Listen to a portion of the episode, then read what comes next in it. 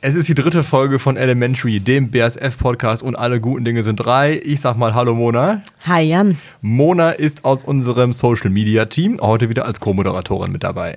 Und Jan ist von Digitalization und Trainings. Und unsere heutige Podcast-Episode dreht sich rund um unser Carbon Management Forschungs- und Entwicklungsprogramm. Was sich dahinter genau verbirgt, wird uns später noch Andreas Bode genauer erklären. Und die heutige Episode findet auch unter besonderen Bedingungen statt, denn wir haben zum ersten Mal remote aufgenommen. Und damit gehen wir jetzt direkt rein in den Podcast. Und bei der BASF haben wir schon irre viel geschafft. Also seit 1990 50 Prozent Reduktion der Emissionen und das bei einer Verdoppelung der Produktionsmenge. Da ist noch mehr drin, aber es wird ganz schön schwierig.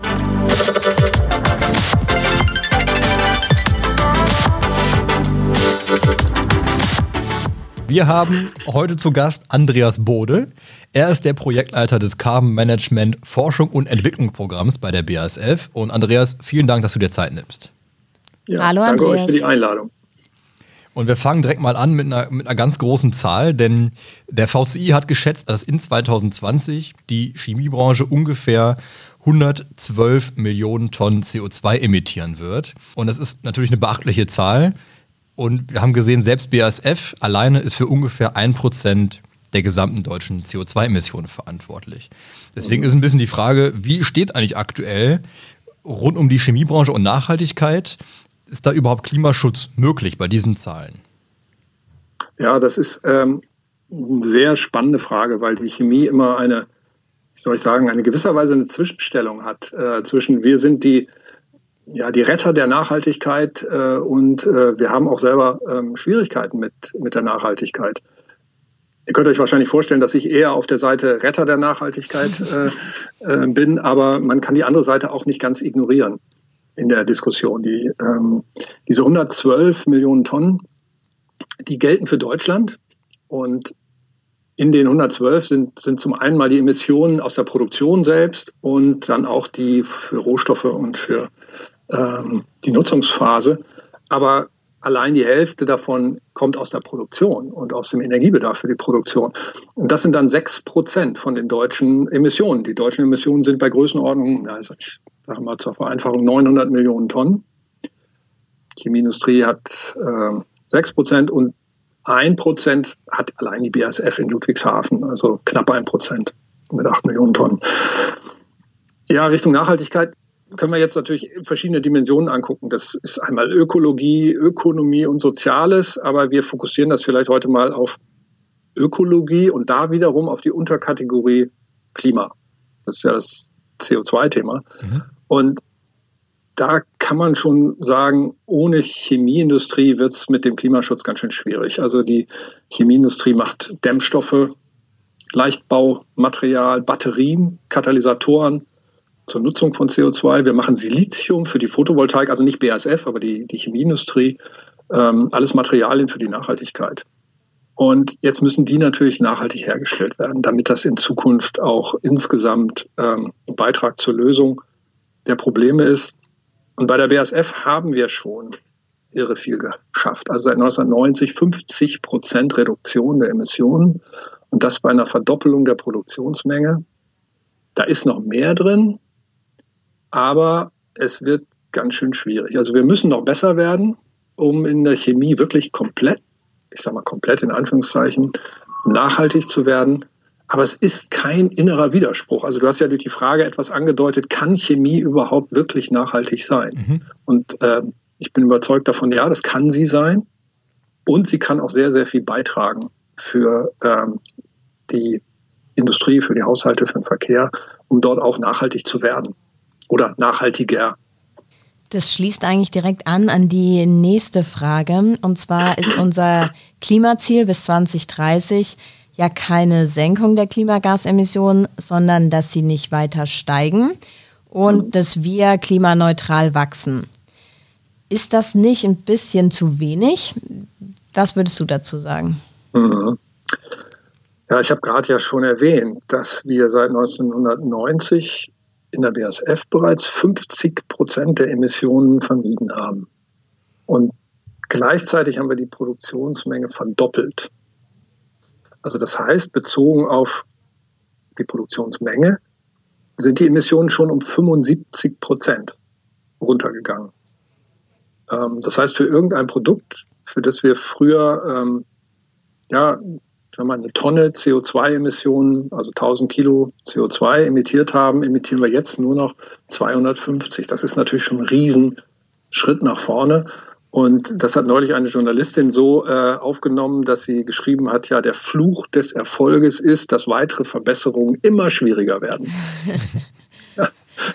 Und ich fand den Satz schon sehr treffend. Das ist auch ein Satz, der schon andeutet, warum wir es nicht so ganz leicht haben, jetzt noch besser zu werden. Wenn wir die Effizienzmaßnahmen, die wir sowieso machen, wenn wir die ganz normal weiter durchführen, und das ist schon ziemliche, ziemliche Arbeit, und wir wachsen gleichzeitig, dann werden die Emissionen der BASF, nachdem sie jetzt die letzten Jahre immer noch ein bisschen gesunken sind, die, würden wieder, die werden wieder ansteigen. Und zwar bis 2030 äh, in der Größenordnung von 8 Millionen Tonnen. Also etwa genauso viel, wie wir jetzt in Ludwigshafen emittieren. Und diese Menge die wollen wir ja mit der Zielsetzung auf Null bringen, also von zusätzlichen acht auf zusätzlich Null. Mhm. Und dann bleibt der Sockel immer noch übrig. Und für diese Menge Maßnahmen zu entwickeln und durchzusetzen, umzusetzen, das ist schon extrem ambitioniert. Ja, da werden wir viele Sachen machen müssen. Und das ist eine sehr spannende Frage. Du hast gesagt, es mhm. wird sehr schwierig und wir sind ja schon auf einem sehr guten Weg. Und der Verbund ist ja eigentlich schon per se ein Klimaschutzansatz, weil zum Beispiel Abfallströme sind die Rohstoffströme anderer Anlagen. Also da wird bewusst, mhm. wird auch eine Effizienz geschaffen, die, die wirklich schon enorm ist. Wo setzt man denn dann an? Wo ist denn da eigentlich noch Luft nach oben? Ja, ähm, ganz guter Punkt. Also Verbund ist natürlich der Kern unserer Produktion in Ludwigshafen. Alles hängt miteinander zusammen. Äh, jeder Strom wird, wie du es gesagt hast, äh, wird möglichst noch genutzt. Wenn man jetzt weiterkommen will, sage ich erstmal aus Ingenieursicht, es ist immer irgendwo noch was drin. Ja, also egal welche Anlage man anguckt, welche Produktion man anguckt, man findet immer noch ein Effizienzpotenzial. Es wird nur leider immer schwieriger, diese Effizienz dann auch zu heben. Es kostet immer mehr Geld und, und äh, verursacht immer höhere Aufwendungen.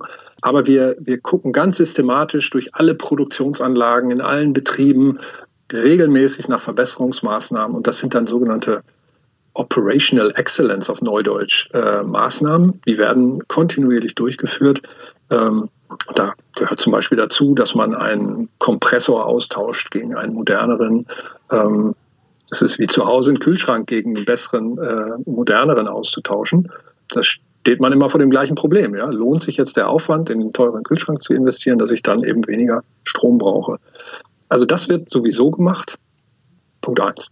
Punkt zwei, weil du ja gefragt hast, wo setzt man an? Ja, wir können Strom auch zunehmend aus äh, erneuerbaren Quellen äh, einspeisen. Und das wird bis 2030 ein ganz großes Thema sein, dass wir sukzessive immer da, wo es möglich ist, anfangen, Strom aus Wind und Sonne ähm, in die Produktion ähm, einzubauen. Ja, und dann gibt es natürlich noch die Forschung und Entwicklung. Das ist ja mein Hauptthema ähm, an ganz neuen Prozessen. Aber da kommen wir vielleicht später noch dazu. Braucht es denn von, von Seiten der Politik eine CO2-Bepreisung, um hier einen Wandel im Bereich ja, Carbon Management oder auch, auch Nachhaltigkeit zu bewirken? Ja, also die, die, eine CO2-Bepreisung ist auf jeden Fall eine Möglichkeit, die die Politik hat, um ähm, CO2-emissionsarme Prozesse voranzubringen. Entscheidend wird glaube ich, sein, dass man so eine CO2-Bepreisung global braucht oder mindestens in den G20-Industriestaaten, da sonst die Gefahr sehr groß ist, ähm, dass wenn es zum Beispiel nur in Europa existiert, so ein CO2-Bepreisungssystem, dass die europäische Industrie abwandert. Also das ist wirklich ein, ein politisch ja, spannendes äh, Kunststück, diese, die Maßnahmen richtig ähm, zu entwickeln dass man zum einen die neuen Technologien bekommt und die Produkte und gleichzeitig eben die Industrie nicht abwandern muss, weil äh, die Kosten einfach zu hoch werden. Aber grundsätzlich ist ja ein, eine CO2-Bepreisung eine, eine interessante Möglichkeit. Aber es werden zurzeit auch viele andere Möglichkeiten untersucht und, und betrachtet im politischen Raum. Vielleicht für den einen oder anderen, der sich damit beschäftigt, Carbon Contracts for Difference, wieder so ein neudeutsches Wort, die sind möglicherweise auch eine Option. Also da ist viel in Bewegung.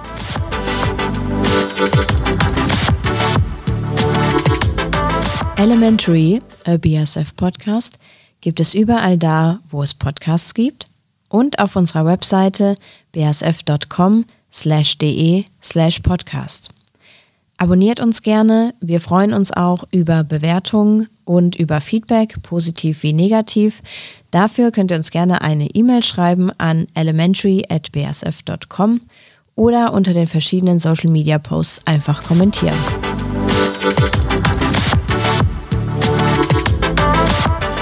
Es soll ja in der heutigen Episode um das Carbon Management Forschungs- und Entwicklungsprogramm äh, gehen. Kannst du vorher, bevor wir jetzt einsteigen und über das Programm auch sprechen, unseren Zuhörerinnen und Zuhörern einen Einblick geben, was denn eigentlich der Kohlenstoff an sich für die mhm. Chemie bedeutet? Ja.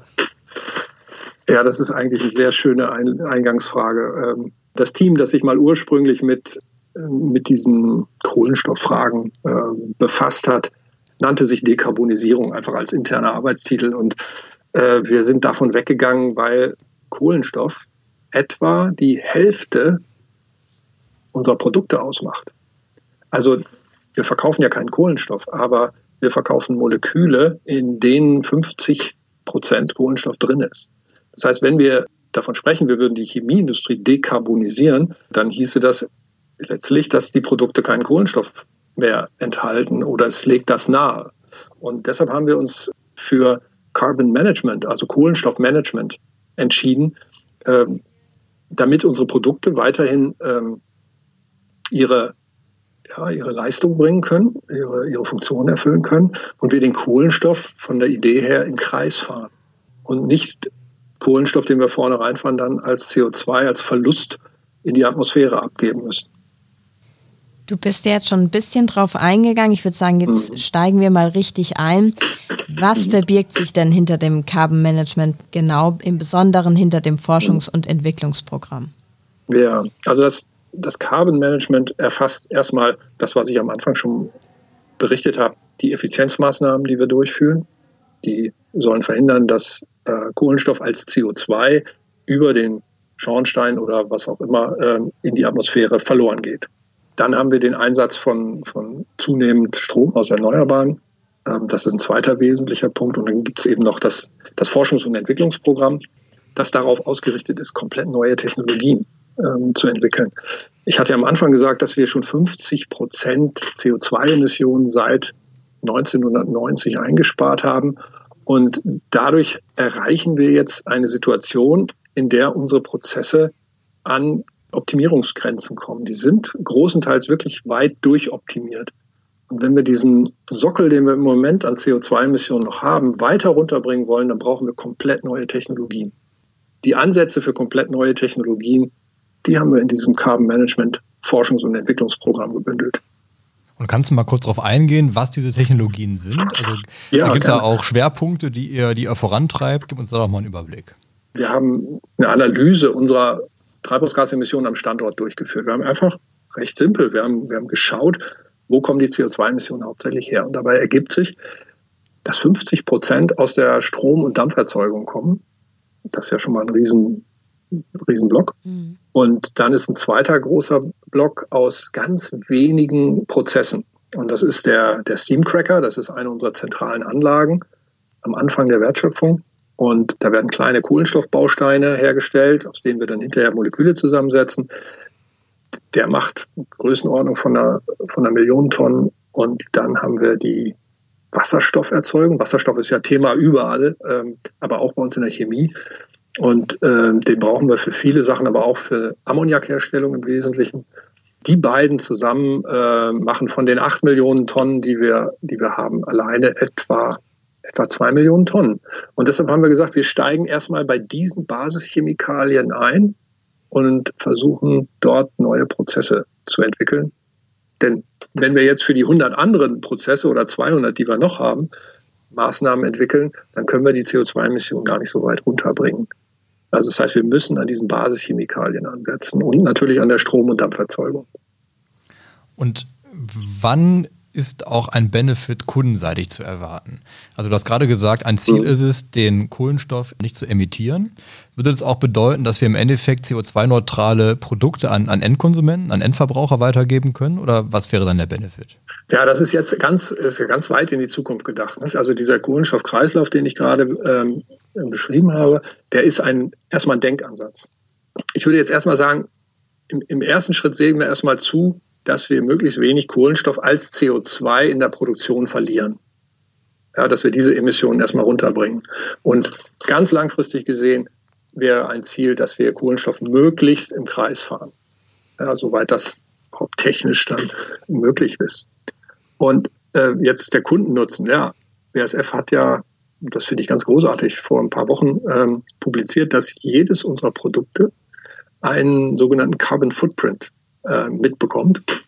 Also eine Information, wie viel CO2 pro Kilo Produkt entstanden ist bis zum Werkstor. Und diese Information alleine ist natürlich für die Kunden wertvoll. Jetzt kann man sagen, dieses, diese Carbon Footprint Kommunikation ist das eine, die, die stellt den Stand der Dinge dar.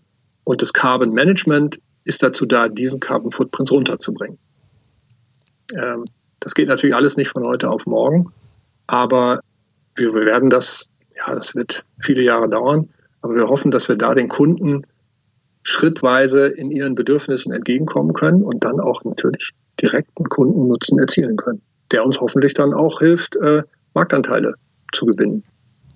Du hast ja schon zwei Beispiele vorhin genannt, die Methanpyrolyse und der Steamcracker, der E-Cracker.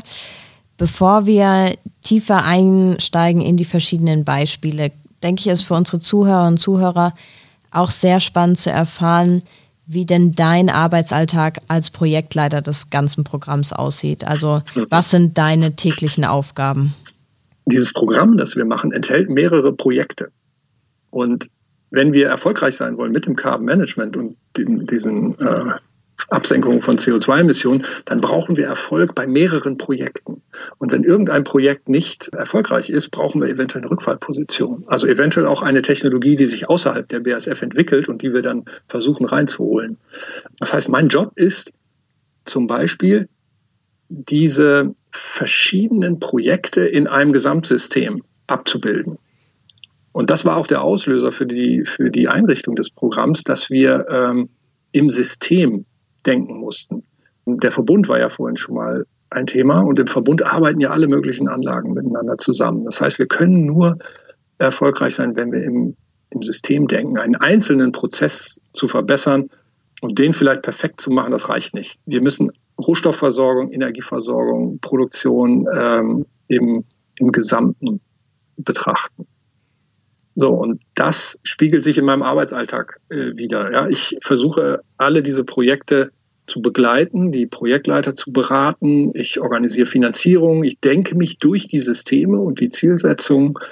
Ja, und dann muss ich natürlich viele über dieses Programm auf dem Laufenden halten, intern, extern. Und ich versuche mich auf dem Laufenden zu halten über viele andere Aktivitäten im Unternehmen.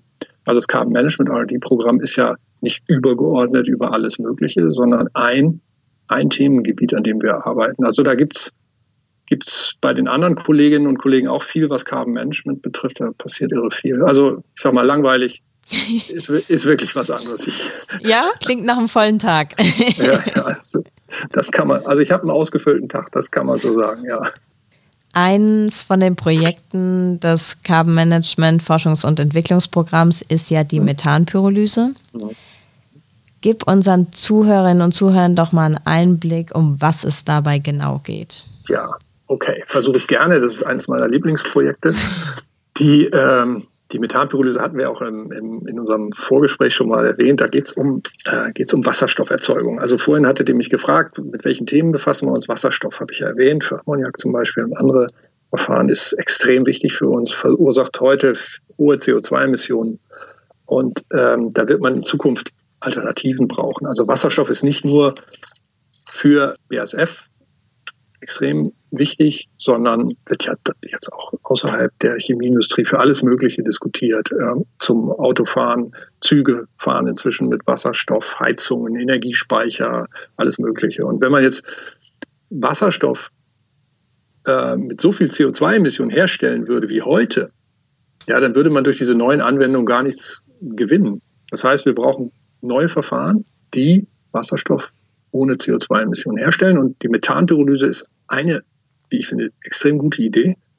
Die nimmt ein äh, Molekül, das wir Methan nennen oder CH4. Das ist der Hauptbestandteil auch von Erdgas oder von Biogas oder Deponiegas. Ähm, und dieses CH4-Molekül wird in der Methanpyrolyse, ich sage mal durch Ingenieurchemie, also einfach aufheizen auf 1200 Grad, wird das gespalten und dabei entsteht Wasserstoff und fester Kohlenstoff.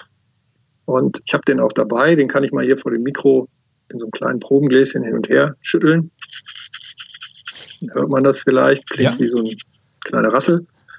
Und äh, dieser Kohlenstoff ist schon ein tolles, spannendes Material. Also normalerweise würde dieser Kohlenstoff als CO2 in der Atmosphäre landen. Aber stattdessen habe ich den jetzt hier in meinem Probenglas als granulares Material. Naja, und so ein Prozess zu entwickeln ist extrem spannend. Also den kann man nirgendwo kaufen. Die Arbeiten, die ersten Arbeiten dazu haben vielleicht 1900 stattgefunden in Laboratorien und dann so ab 1950, 60 gab es so die ersten Ideen, daraus mal vielleicht auch einen technischen Prozess zu machen. Australien, in der, in der früheren DDR gab es Arbeiten, in, ähm, in den USA natürlich, also an verschiedenen Stellen, immer so einzelne Teams. Und aktuell ist das ein Riesenthema. Und wir in der BASF, wir sind schon seit, ich sag mal, grob zehn Jahren dran. Ähm, also schon eine lange Zeit. Aber wir kommen Schritt für Schritt, kommen wir vorwärts. Heißt, wir reden hier von einer Technik, die seit mehr als 100 Jahren bekannt ist und jetzt erstmals, oder sagen wir mal, die jetzt technisch angegangen wird. Mhm. Und das ist ja auch mit, mit Fördermitteln vom BMBF unterstützt. Ja. Was, was würde das jetzt denn heißen, wenn wir das wirklich hier in der Testanlage technisch umgesetzt bekommen? Was, was wäre der Impact auf die chemische Industrie? Ja, also ich denke, wenn das klappen würde, dass diese Anlage, die jetzt gerade bei uns am Standort gebaut wird, wenn die funktioniert, das wäre schon ein echter Durchbruch. Ähm, aber das ist dann noch keine komplette Pilotanlage. Ähm, und in den nächsten Schritten kann da immer noch extrem viel schief gehen. Ähm, also das kann schon noch äh, scheitern. Aber wir haben zurzeit extrem viele externe Anfragen zum Stand der Dinge, Angebote zur Kooperation, äh, Interesse an Lizenzen. Also wenn das so bleibt, wird das Verfahren eine echt große Bedeutung bekommen. Ähm, aber da haben wir noch einiges zu klären. Also diese, dieser feste Kohlenstoff ist natürlich ein wesentlicher Aspekt in der ganzen Geschichte. Also für die Chemieindustrie wäre das schon aus meiner Sicht eine tolle Sache, wenn man so ein Verfahren hätte. Ich muss noch mal zum Kern der ganzen Geschichte vielleicht auch kommen. Dieses Verfahren braucht relativ wenig Strom. Also wenn man in eine sogenannte Wasserelektrolyse reingeht, dann muss man eine Menge Strom aufwenden, um aus Wasser Wasserstoff und Sauerstoff zu machen. Und wenn man mit einem Methanmolekül da reingeht, dann bringt das schon eine Menge Energie mit und dann braucht man deutlich weniger Strom, also nur ein Fünftel etwa, äh, um daraus Wasserstoff zu machen. Jetzt kann man sich natürlich immer von rechts nach links drehen und sagen, Mensch, ja, wir würden aber gerne Wasser als äh, Startmolekül einsetzen, aber dann heißt das eben auch, dass man fünfmal so viel Strom braucht, als wenn man CH4 einsetzt. Also ich denke, das wird dann noch zu entscheiden sein, an welchen Stellen welches Verfahren ähm, das, äh, das geeignetere ist. Ja, da gibt es viele, da könnte man stundenlang drüber reden. Ähm, ich, Machen wir nochmal einen Podcast zu in zwei Jahren. Wir bleiben dran. Äh, Extra Podcast. Fragt ihr vielleicht auch mal noch den, äh, den jetzigen Projektleiter des, äh, des Verfahrens. Der kann, glaube ich, auch dazu eine Menge spannender Sachen noch äh, berichten. Und wir haben mit dem Projektleiter der Methanpyrolyse, Dieter Flick, gesprochen. Worauf kommt es bei dem Projekt an? Was sind die wichtigsten Elemente und Erfolgsfaktoren? Und damit geht es jetzt direkt vor die Testanlage der Methanpyrolyse. Die Anlage ist so aufgebaut, dass wir ähm, das Erdgas, also Methan oder Biomethan, von unten in den Reaktor einströmen lassen. Von oben rieselt Kohlenstoff durch den Reaktor durch. Und bei der hohen Temperatur, mehr als 1000 Grad, wird das Methan eben gespalten und der entstehende Kohlenstoff dann äh, unten wieder ausgetragen. Das ist im Prinzip alles, was wir hier sehen. Ähm, klingt wenig, ist aber auch mit äh, knapp 15 Meter in äh, totaler Bauhöhe dann doch ähm, beeindruckend. Da wir im Prinzip immer noch über eine kleine Testanlage reden, noch keine Produktionsanlage, aber trotzdem schon die komplette Bauhöhe in Beschlag genommen haben. So klein finde ich es gar nicht, ehrlich gesagt, wenn ich jetzt hier davor ich auch nicht. Ja, ist beeindruckend, aber das ist eben das, äh, die, eine der Herausforderungen, auch die wir in diesem Projekt stemmen müssen, dass wir relativ schnell in großen Dimensionen auch denken. Im Endeffekt, die, die Technik ist ja eigentlich schon seit Jahrzehnten bekannt. Und es hat immer daran gescheitert, dass die Umsetzung nicht möglich war. Was ist denn heute im Jahr 2020 anders? Die Materialien für diesen Prozess müssen beispielsweise sehr hohe Temperaturen aushalten. Wir reden von Temperaturen größer 1000 Grad. Das heißt, früher wie heute müssen wir eben diese Temperaturen beherrschen. Und das erfordert ähm, Hochleistungswerkstoffe, die eben jetzt hier äh, zum Einsatz kommen bei dieser Testanlage. Neben den speziellen Werkstoffen müssen wir auch äh, oder mussten wir auch Beheizungskonzepte entwickeln. Und ein weiterer Knackpunkt ist eben auch immer der Kohlenstoff. Der feste Kohlenstoff, der muss aus der Anlage kontinuierlich ausgetragen werden. Auch das sind Themen, ähm, die wir, äh, mit denen wir uns befassen. Und was man bei diesem komplexen Prozess dann braucht, äh, ist eben auch ein Team mit, mit vielen verschiedenen Kompetenzen, sei es Elektrotechnik, Kohlenstoff, Hochtemperaturwerkstoffe, Steuerung, Regelung der ganzen Anlage. Und das geht eben nur, wenn alle exzellent zusammenarbeiten, dann wird das Ganze erfolgreich äh, in Betrieb genommen. Was bei dem Verfahren der Methanpyrolyse ja immer wieder angesprochen wird, ist, was denn eigentlich mit dem anfallenden Kohlenstoff passieren wird. Kannst du da uns einen Einblick geben? Kohlenstoff äh, ist bereits heute ein wertvoller Rohstoff, der in vielen Industriezweigen schon zum Einsatz kommt. Bei der Methanpyrolyse fällt der Kohlenstoff als festes Produkt an und er könnte zum Beispiel in der Aluminium-, Stahl-, Bauindustrie oder auch ähm, als Graphitersatz zum Einsatz kommen. Daran haben wir, arbeiten wir, da haben wir auch unsere Partner in dem Projekt und ähm, hier laufen derzeit viele Untersuchungen und Patentanmeldungen, immer auch mit Blick auf die gesamte CO2-Bilanz. Und wie zuversichtlich seid ihr, dass ihr im, im, Zeitplan bleibt, dass es auch funktioniert, wie ihr euch das vorgestellt habt, weil das ist ja auch eine gewisse Unsicherheit. Also bist du guter Dinge, dass ihr alles nach Plan hinbekommt? Ja, also ich bin absolut zuversichtlich, dass wir den Zeitplan einhalten werden und dass wir wie geplant auch die Anlage bis zum Ende des Jahres äh, planmäßig in Betrieb nehmen können und werden.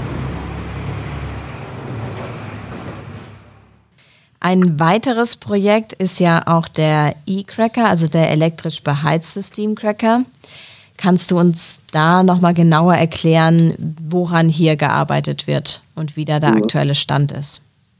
Ja, also der, der elektrische Cracker oder Cracker ist ja die zweite Großanlage, die unheimlich viel oder relativ viel CO2-Emissionen macht. Das ist ein energieintensiver Prozess. Also wir werden bei 850 Grad ungefähr, das ist natürlich eine grobe Angabe, werden da langkettige Kohlenwasserstoffe, also die kann man sich so vielleicht wie Öle vorstellen, äh, die werden in kleine Bausteine gecrackt oder also zerhackt, äh, in Anführungszeichen. Und aus diesen kleinen Bausteinen setzen wir dann in einem Chemiestandort diejenigen Moleküle wieder zusammen, die wir letztlich dann verkaufen wollen. Also es ist das Herz eines, eines Chemiestandortes, würde ich sagen. Beheizt wird so ein Ofen ähm, für das Cracken durch ein Gas, ein Brenngas. Und dieses Brenngas, das entsteht zum großen Teil beim Cracken selbst, äh, wird dann einfach benutzt, um den Ofen zu befeuern.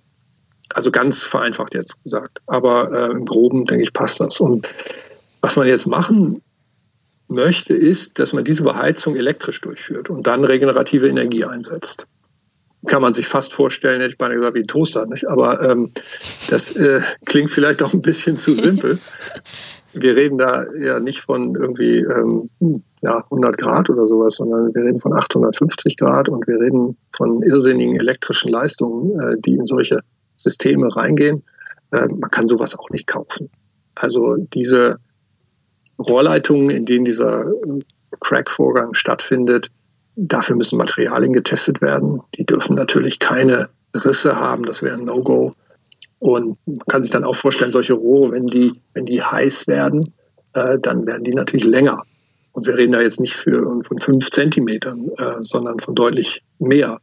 Das muss man erstmal beherrschen, technisch. Also da geht es noch eine ganze Weile drum, Tests zu machen und dann hoffentlich in den nächsten Jahren in einen Pilotofen hineinzugehen. Ja, und dieser Pilotofen, der soll dann auch schon möglichst eine erkennbare Produktmenge machen. Also das soll nicht irgendwie ein kleines, äh, kleiner Laborofen äh, irgendwo sein, sondern schon richtige Pilotanlagen. Was mich tatsächlich noch interessieren würde, hatten wir auch eine Frage. Mhm. Ich werde nämlich tatsächlich oft auch aus Bekannten, Freundes, Familienkreis gefragt, so, ja, beim Thema Nachhaltigkeit, wenn wir mhm. da so unterwegs sein wollen ähm, und auch das Thema so voranbringen wollen, warum stellen wir unsere Anlagen nicht einfach direkt auf erneuerbare Energien um? Ich sage dann immer, ja, geht natürlich nicht so einfach von heute auf morgen, aber warum genau ist das so? Mhm. Also das, der, der Cracker ist ein ganz tolles Beispiel dafür. Ähm, dieser elektrische Cracker äh, wäre dann zum Beispiel genau diese Maßnahme, unsere Produktion auf Strom aus Erneuerbaren umzustellen. Ähm, und wenn wir diese zentrale Anlage nicht umstellen, dann brauchen wir die Anlage, anderen Anlagen auch ja, nicht wirklich umzustellen. Also bei dieser zentralen Anlage müssen wir es äh, mindestens mal versuchen zu schaffen. Ansonsten müsste man die nämlich mit ganz anderen Feedstocks betreiben, zum Beispiel äh, Bionafta, ja, von dem es natürlich Verfügbarkeitsprobleme gibt. Also versuchen wir jetzt so eine Umstellung, wie du sie erwähnt hast, beim Cracker zu machen. Und dafür braucht man eine komplett neue Technologie. Also man kann nicht einfach sagen, so, jetzt stellen wir die auf, auf Strom um, sondern man muss das Ding erstmal entwickeln. Und das dauert in der chemischen Industrie locker zehn Jahre. Aber wenn wir es geschafft haben, machen wir es gerne. solange, ja, solange der Strom da ist und äh, solange er verfügbar ist und, und der Preis für den Strom eben auch bezahlbar ist. Das sind natürlich entscheidende Voraussetzungen. Lass uns doch noch ein bisschen auf ein paar äh, persönliche Fragen zu sprechen kommen. Also ich werde zum Beispiel jetzt zu Hause meinen Toaster ab sofort mit anderen Augen sehen. nach, nach deinem Vergleich gerade. Ähm, und wir haben im Vorgespräch auch kurz ein bisschen darüber gesprochen. Du hast uns verraten, dass du eventuell dein Auto umrüsten möchtest. Hat denn dieses ganze Nachhaltigkeits- und Carbon-Management-Thema auch im Privaten dein Verhalten oder deine, weiß nicht, deine Einstellungen oder, oder so geändert? Ja, ich weiß nicht, geändert ähm, würde ich jetzt nicht unbedingt sagen. Also ich habe ich hab mal das studiert, was ich studiert habe, weil ich an der Entwicklung umweltfreundlicher Technologien arbeiten wollte. Und verrückterweise bin ich jetzt mit Anfang 50 oder ab Mitte 40 ungefähr bin ich genau da gelandet. Und das ist natürlich eine tolle Sache. Zu Hause, ja, würde ich sagen, ich habe ich hab ja drei Töchter nicht? und da gibt's immer, immer wieder Fridays. Also da hat man schon auch mal was zu diskutieren. Und ich, ich denke, da, so die Grund, die Grundhaltung ist für mich entscheidend. Nicht? Also nobody is perfect. Also bei uns ist Radfahren ist ein Thema Fernwärme ne, für zu Hause und, und vielleicht regionale Einkäufe. Und das, was du angesprochen hast, nicht? Also wir robben uns jetzt so langsam an einen elektrischen, vielleicht an ein elektrisches Auto heran, äh, vielleicht auch einen Umbau eines, eines äh, vorhandenen Autos, ein hübsches altes Cabrio und vielleicht auch mal irgendwann ein neues Heizsystem. Aber das wird noch eine Weile dauern. Also wir gucken schon in die Richtung, auch weil es technisch natürlich unheimlich spannend ist. Aber es beschäftigt uns nicht von morgens bis abends. Wir haben schon so eine kleine Tradition bei uns beim ähm, Podcast. Und zwar, dass der vorherige Gast immer eine Frage stellen kann für den jetzigen Gast. Und das hat auch Nils Mohmeier von Trinamics in der letzten Episode getan. Mhm. Und er wollte gerne von dir wissen, bei all den verschiedenen Projekten beim Carbon Management FE-Programm, welches macht dir denn am meisten Spaß? Du hast vorhin schon gesagt, bei der Methanpyrolyse, das ist so eins der Herzensprojekte. Ist es tatsächlich mhm. das oder gibt es auch noch andere? Ähm, ja, das, das ist äh, das Methanpyrolyse-Projekt liegt mir halt am Herzen, weil ich selber bei der beim Start des Projektes relativ nah dabei war und es jahrelang selbst das Projekt geleitet habe. Aber den, der Hauptspaß eigentlich bei der Arbeit, das ist dieses, das ist dieses Netzwerk, das sich da ergeben hat zwischen Technik, Vermarktung, Öffentlichkeitsarbeit, politischer Arbeit. Also an dieser Schnittstelle zu, zu äh, arbeiten zu können, das ist für mich ein Riesenglück. Also denn, denn da passiert im Moment wahnsinnig viel äh, und in, in der Kommunikation zwischen den verschiedenen äh, Menschen liegt eigentlich für mich das, das Interessanteste und das, was auch am meisten Spaß macht. Also Zeit fehlt manchmal ein bisschen dafür, aber das ist der, das ist der große Spaß. Ja. Wir haben auch gesehen in deinem Lebenslauf, dass du seit 2019 in einer EU-Expertengruppe bist, die sich um das Thema Investmentkriterien für nachhaltige, ich nenne es mal Entwicklungen mhm. beschäftigt. Was würdest du dir denn jetzt auch aus dieser Sicht vielleicht grundsätzlich äh, persönlich für das Thema Carbon Management wünschen? Oh, das ist eine interessante Überleitung gewesen von dir, weil das ist ein, Danke. Das ist ein entscheidender Punkt. Ja, ja, ja. Ähm, also ich, ich, ich würde mir wünschen, dass wir die Prozessentwicklung erstmal schaffen und dann eben tatsächlich umsetzen können. Und für diese Umsetzung sind diese Investmentkriterien zum Beispiel äh, unheimlich wichtig. Also wir sehen außerhalb der, der BASF, und das sehen, glaube ich, auch viele andere Firmen, dass die Investoren zunehmend ähm, Kriterien an die Nachhaltigkeit anlegen wollen.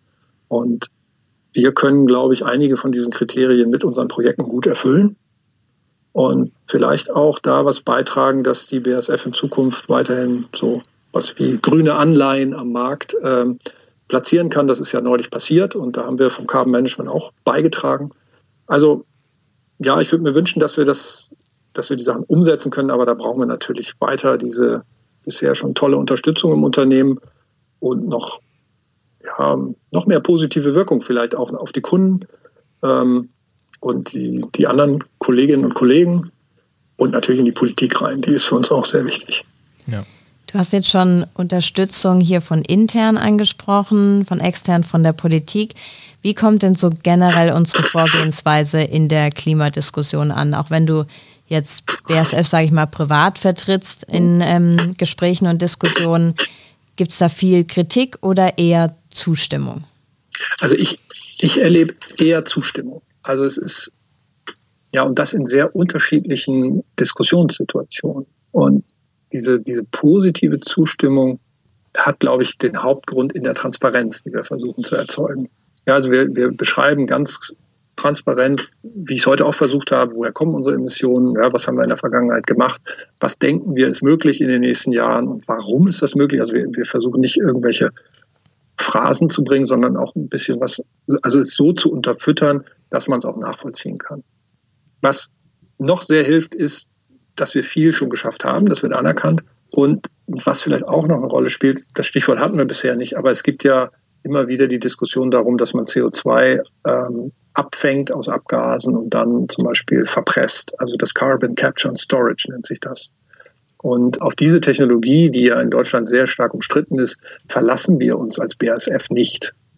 Ja, sondern wir arbeiten an der Vermeidung von Emissionen. Und ich denke, das ist auch ein ganz wesentlicher Punkt für die, für die Akzeptanz in den, in den Diskussionen. Ja, es gibt immer, immer Anregungen und schwierige Fragen extern und dann muss man sich damit auch nochmal richtig auseinandersetzen. Aber ich glaube, insgesamt äh, wird das ganz gut äh, angenommen. Ja, der einfache Weg wäre ja über Offsetting zu gehen, aber auch das ist ja hier nicht irgendwie die Strategie der Wahl. Ja, das ist auch nicht die Strategie der Wahl. Also wir wollen schon richtig runterkommen von den Emissionen, äh, möglichst viel vermeiden. Äh, wahrscheinlich kann man ganz langfristig auch nicht ganz ohne so ein Offsetting leben. Ähm, aber da bin ich nicht derjenige, der das entscheidet. Ich, ich vermute aber mal, dass wir auch, dass wir alle Möglichkeiten in Betracht ziehen müssen. Ich habe ja vorhin schon unsere Tradition angesprochen. Um einen mhm. kleinen Ausblick zu geben auf die nächste Episode, die wird sich rund um das Thema Batterierecycling drehen. Jetzt hast du natürlich auch die Chance, unserem nächsten Podcast-Gast zu diesem Thema eine Frage zu stellen. Gibt es da irgendwas, was dich besonders interessieren würde und was wir auch mitnehmen sollen in die nächste Folge? Ich hatte ja schon gesagt, ich überlege eventuell ein Auto, ein älteres Auto umzurüsten. Und da frage ich mich natürlich, ob ich, ob ich mir jetzt aktuell Sorgen machen muss, dass die Batterien dann nicht recycelt werden können oder äh, dass das nicht richtig gemacht wird oder womöglich hohe CO2-Emissionen entstehen können. Jetzt haben wir drei Fragen. Machen wir trotzdem für dich. Fragen drei, drei, Fragen sind auch okay. Ja. okay. Ja, würde mich schon interessieren, wie das heute gemacht wird und in welche Richtung die Verbesserung dann durch neue Projekte läuft. Mhm. Nehmen wir gerne mit und haken mhm. für dich nach. Das wäre nett. Dann vielen Dank für deine Zeit heute. Also super interessant, super breites, aber auch tiefes Themenfeld. Und ähm, ja, wir verfolgen natürlich weiter mit Spannung, was, was ihr da macht. Und vielen Dank für deine Zeit und dass du ja, heute remote dazugeschaltet bist. Ja, schön, dass du heute bei uns warst, Andreas. Ja, vielen Dank nochmal für die Einladung. Hat mir sehr viel Spaß gemacht und ich bin gespannt, ob es Feedback gibt äh, von den Hörerinnen und Hörern. Das ist ein guter Aufruf auch nochmal an die Zuhörerinnen und Zuhörer. Also wenn jetzt noch Fragen offen sind auf der einen Seite, gerne bei uns melden. Wir haben ja unsere E-Mail-Adresse elementary.bsf.com. Da kann man gerne Nachfragen auch hinschicken. Dann haken wir bei dir nochmal nach, Andreas. Oder wenn es auch Feedback gibt, ähm, wenn was gefallen hat oder auch nicht gefallen, auch gerne Bescheid geben. Und hilfreiche und relevante Links packen wir in die Show Notes. Da findet ihr auch nochmal mehr zum Weiterlesen. Wie immer. Alles klar, Dankeschön. Dann Tschüss. Dankeschön. Vielen Dank auch. Tschüss. Tschüss. Ciao. Thank you.